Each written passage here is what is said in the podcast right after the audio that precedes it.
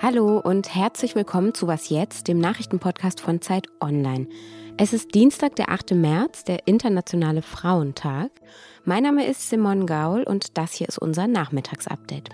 Wir sprechen über die Diskussion um russische Energielieferungen, natürlich über die neuesten Entwicklungen in der Ukraine und dann haben wir noch eine Corona-Nachricht und zwar ausnahmsweise eine gute. Redaktionsschluss für dieses Update ist 16 Uhr. Wie geht es weiter mit den russischen Energielieferungen? Darüber wird ja gerade viel diskutiert. Aus den USA haben wir am Nachmittag erfahren, dass Joe Biden die Erdölimporte aus Russland wohl stoppen will. Deutschland hingegen importiert ja bisher trotz des Krieges weiterhin Gas und Öl aus Russland. Einige PolitikerInnen, vor allem aus der Opposition, fordern jetzt auch bei uns ein sofortiges Embargo, damit die russische Regierung weniger Geld zur Verfügung hat. Die Bundesregierung ist bisher dagegen, aus strategischen Gründen, aber auch, weil sie sich um die Versorgungssicherheit sorgt. Wirtschaftsminister Robert Habeck sagte dazu heute Nachmittag, die Sanktionen sind mit Absicht und mit Bedacht so gewählt worden, dass sie die russische Wirtschaft und das Regime Putin schwer treffen. Aber sie sind eben auch so gewählt worden, dass wir sie als Volkswirtschaft, als Nation lange durchhalten können. Unbedachtes Verhalten könnte genau zu dem Gegenteil führen. Wir wissen, und das müssen wir zugeben, dass wir in den letzten 20 Jahren uns in eine immer größere Abhängigkeit von fossilen Energieimporten aus Russland hineinmanövriert haben. Das ist kein guter Zustand. Alle Anstrengungen der Bundesregierung, ja des Landes, laufen darauf hinaus, diese Abhängigkeit so schnell wie möglich zu reduzieren. Auch die EU will sich längerfristig von den Abhängigkeiten von russischer Energie lösen. Kommissionspräsidentin Ursula von der Leyen sagte dazu am Sonntag bei einem Treffen mit dem spanischen Präsidenten: We have to get rid of the dependency Wir müssen die Abhängigkeit von russischem Gas, Öl und Kohle beenden, sagte sie. Und Russland selbst hat am Montagabend erstmals gedroht, die Gaslieferungen durch die Ostsee-Pipeline Nord Stream 1 nach Deutschland einzustellen. Die Leopoldina, die Nationale Akademie der Wissenschaften, hat jetzt zu dem Thema heute Nachmittag eine Kurzstudie veröffentlicht und kommt darin zu dem Schluss, dass ein kurzfristiger Lieferstopp von russischem Gas für die deutsche Volkswirtschaft durchaus handhabbar wäre. Sie warnt aber gleichzeitig vor möglichen Versorgungsengpässen, und zwar nicht in diesem, aber im kommenden Winter 22-23 also. Die Verfasserinnen fordern ein schnelles Krisenmanagement auf europäischer Ebene. Von der Leyen hat heute Nachmittag dann auch entsprechende Pläne vorgestellt. Die EU-Staaten sollen sicherstellen, dass ihre Gasspeicher gut gefüllt sind. Bis Oktober sollten sie das zu etwa 80 Prozent sein, zum Beispiel mit Flüssiggas. Außerdem plant die EU-Kommission einen Pakt für erneuerbare Energien, um den Ausbau von Solarenergie, Wind- und Wasserkraft schneller voranzutreiben. Schauen wir in die Ukraine. Die Hauptstadt Kiew steht seit Tagen unter Beschuss. Die Menschen haben sich in Keller und U-Bahnhöfe zurückgezogen und Expertinnen und Experten erwarten, dass ein großer Angriff der russischen Armee unmittelbar bevorstehen könnte. Über die Situation Kiews spreche ich jetzt mit Hauke Friedrichs. Er ist unser Militärexperte bei Zeit Online. Hallo Hauke. Hallo. Wie ist denn jetzt gerade die Lage in bzw. um Kiew drumherum? Ja, die Lage für Kiew sieht so aus, dass äh, die russischen Einheiten, die ja äh, bislang vor allen Dingen aus Norden und Nordosten auf die Stadt vorgerückt ähm, waren, ähm, immer weiter auch ähm, äh, nordwestlich vorrücken. Mehrere Vororte ähm, und auch Städte im Umfeld ähm, von Kiew scheinen unter starken russischen Angriffen zu stehen. Das ist immer ja mit Vorsicht zu genießen, weil wir die Angaben äh, beider Kriegsparteien schwer überprüfen können. Aber aus äh, unzähligen äh, verschiedenen Quellen ist schon äh, sozusagen eindeutig, dass ähm, um, um Kiew herum in einem großen Radius russische Truppen bereits ähm, stehen. Und alle Experten sagen, dass das Ziel ist, auch Kiew vollständig einzuschließen, wie wir das ja auch schon bei anderen Städten wie zum Beispiel Mariupol erlebt haben in den vergangenen Tagen. Was könnte denn da für eine Strategie dahinter stecken?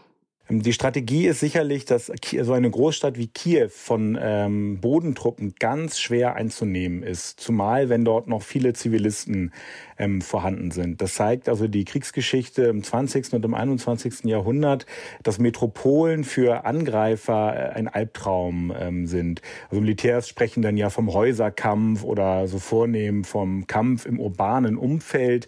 Ähm, letztendlich ist das so, dass hinter jedem Fenster ein Heckenschütze sein kann, dass überall äh, mit Panzerfäusten bewaffnete, versteckte äh, Verteidiger ähm, äh, feindliche Panzer und Fahrzeuge unter Beschuss nehmen können, dass es überall Verstecke gibt für ähm, Soldaten, für ähm, äh, Nachschub, für Munition, für Waffen.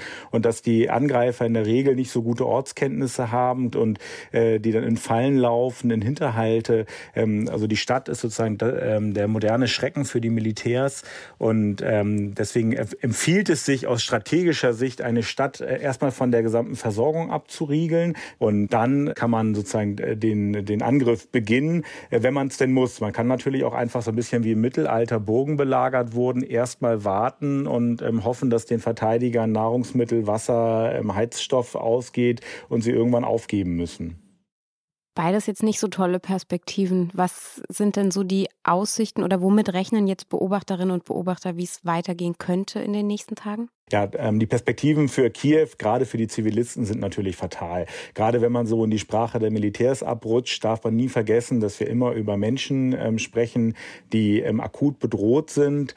Äh, wir haben ja unzählige Bilder gesehen von den äh, Menschen in Kiew, die sich in äh, U-Bahn-Stationen flüchten, in Tunneln, unter Brücken, die Schutz suchen vor den äh, Bombardierungen. Und man muss leider, wenn man sich das russische Vorgehen in Tschetschenien ähm, ansieht und auch in Syrien, äh, muss man damit rechnen, dass die Anzahl der ähm, Luftangriffe extrem zunimmt, dass der Beschuss mit Marschflugkörpern, aber auch mit schwerer Artillerie, mit Raketenartillerie ähm, ähm, weiter ähm, forciert wird von den russischen Streitkräften und damit natürlich auch immer mehr ähm, zivile Opfer dazukommen werden. Deswegen ist der Korridor, der Zivilisten aus Kiew herausbringen soll, der ja eigentlich heute beginnen sollte, wäre natürlich eine Option, das Leid der Zivilisten zu milden Bildern, ermöglicht dann den Russen allerdings auch leichter äh, in Kiew einzumarschieren, weil dann weniger Widerstand äh, da ist und sie einfach brutaler vorgehen können, weil ihnen niemand mehr vorwirft, das Leid der Zivilisten zu gefährden.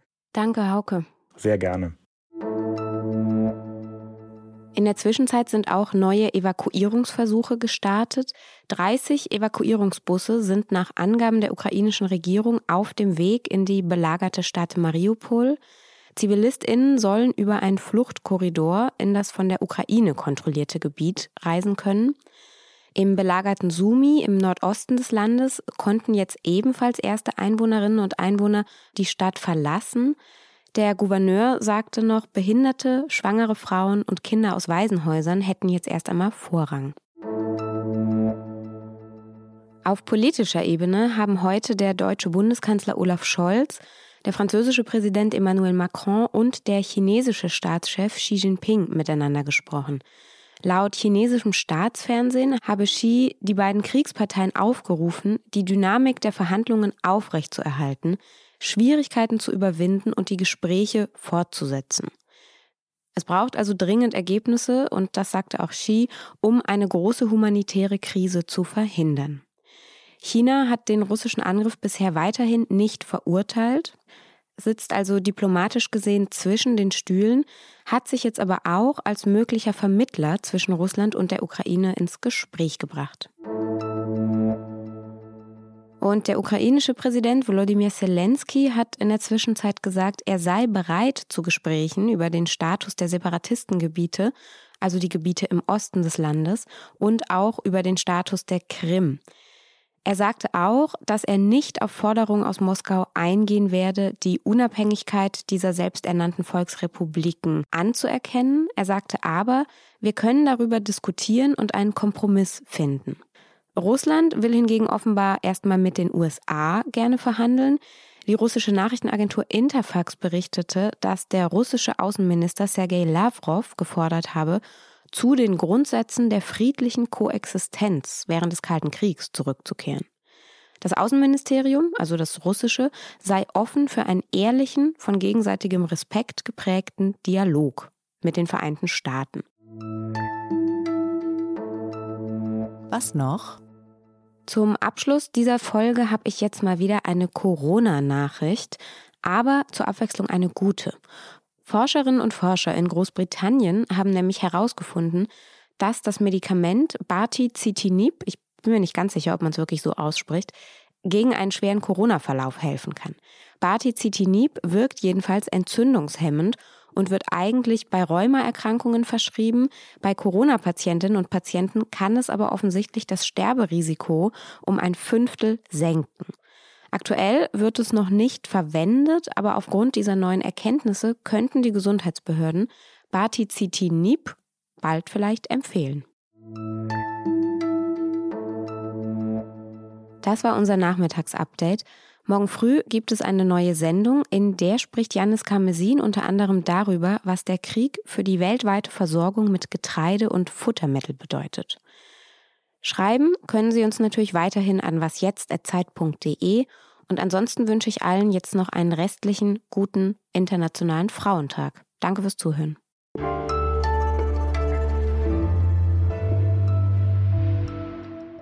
Bartichitinit, nee, Bartichitinib, Bartizitinib wahrscheinlich.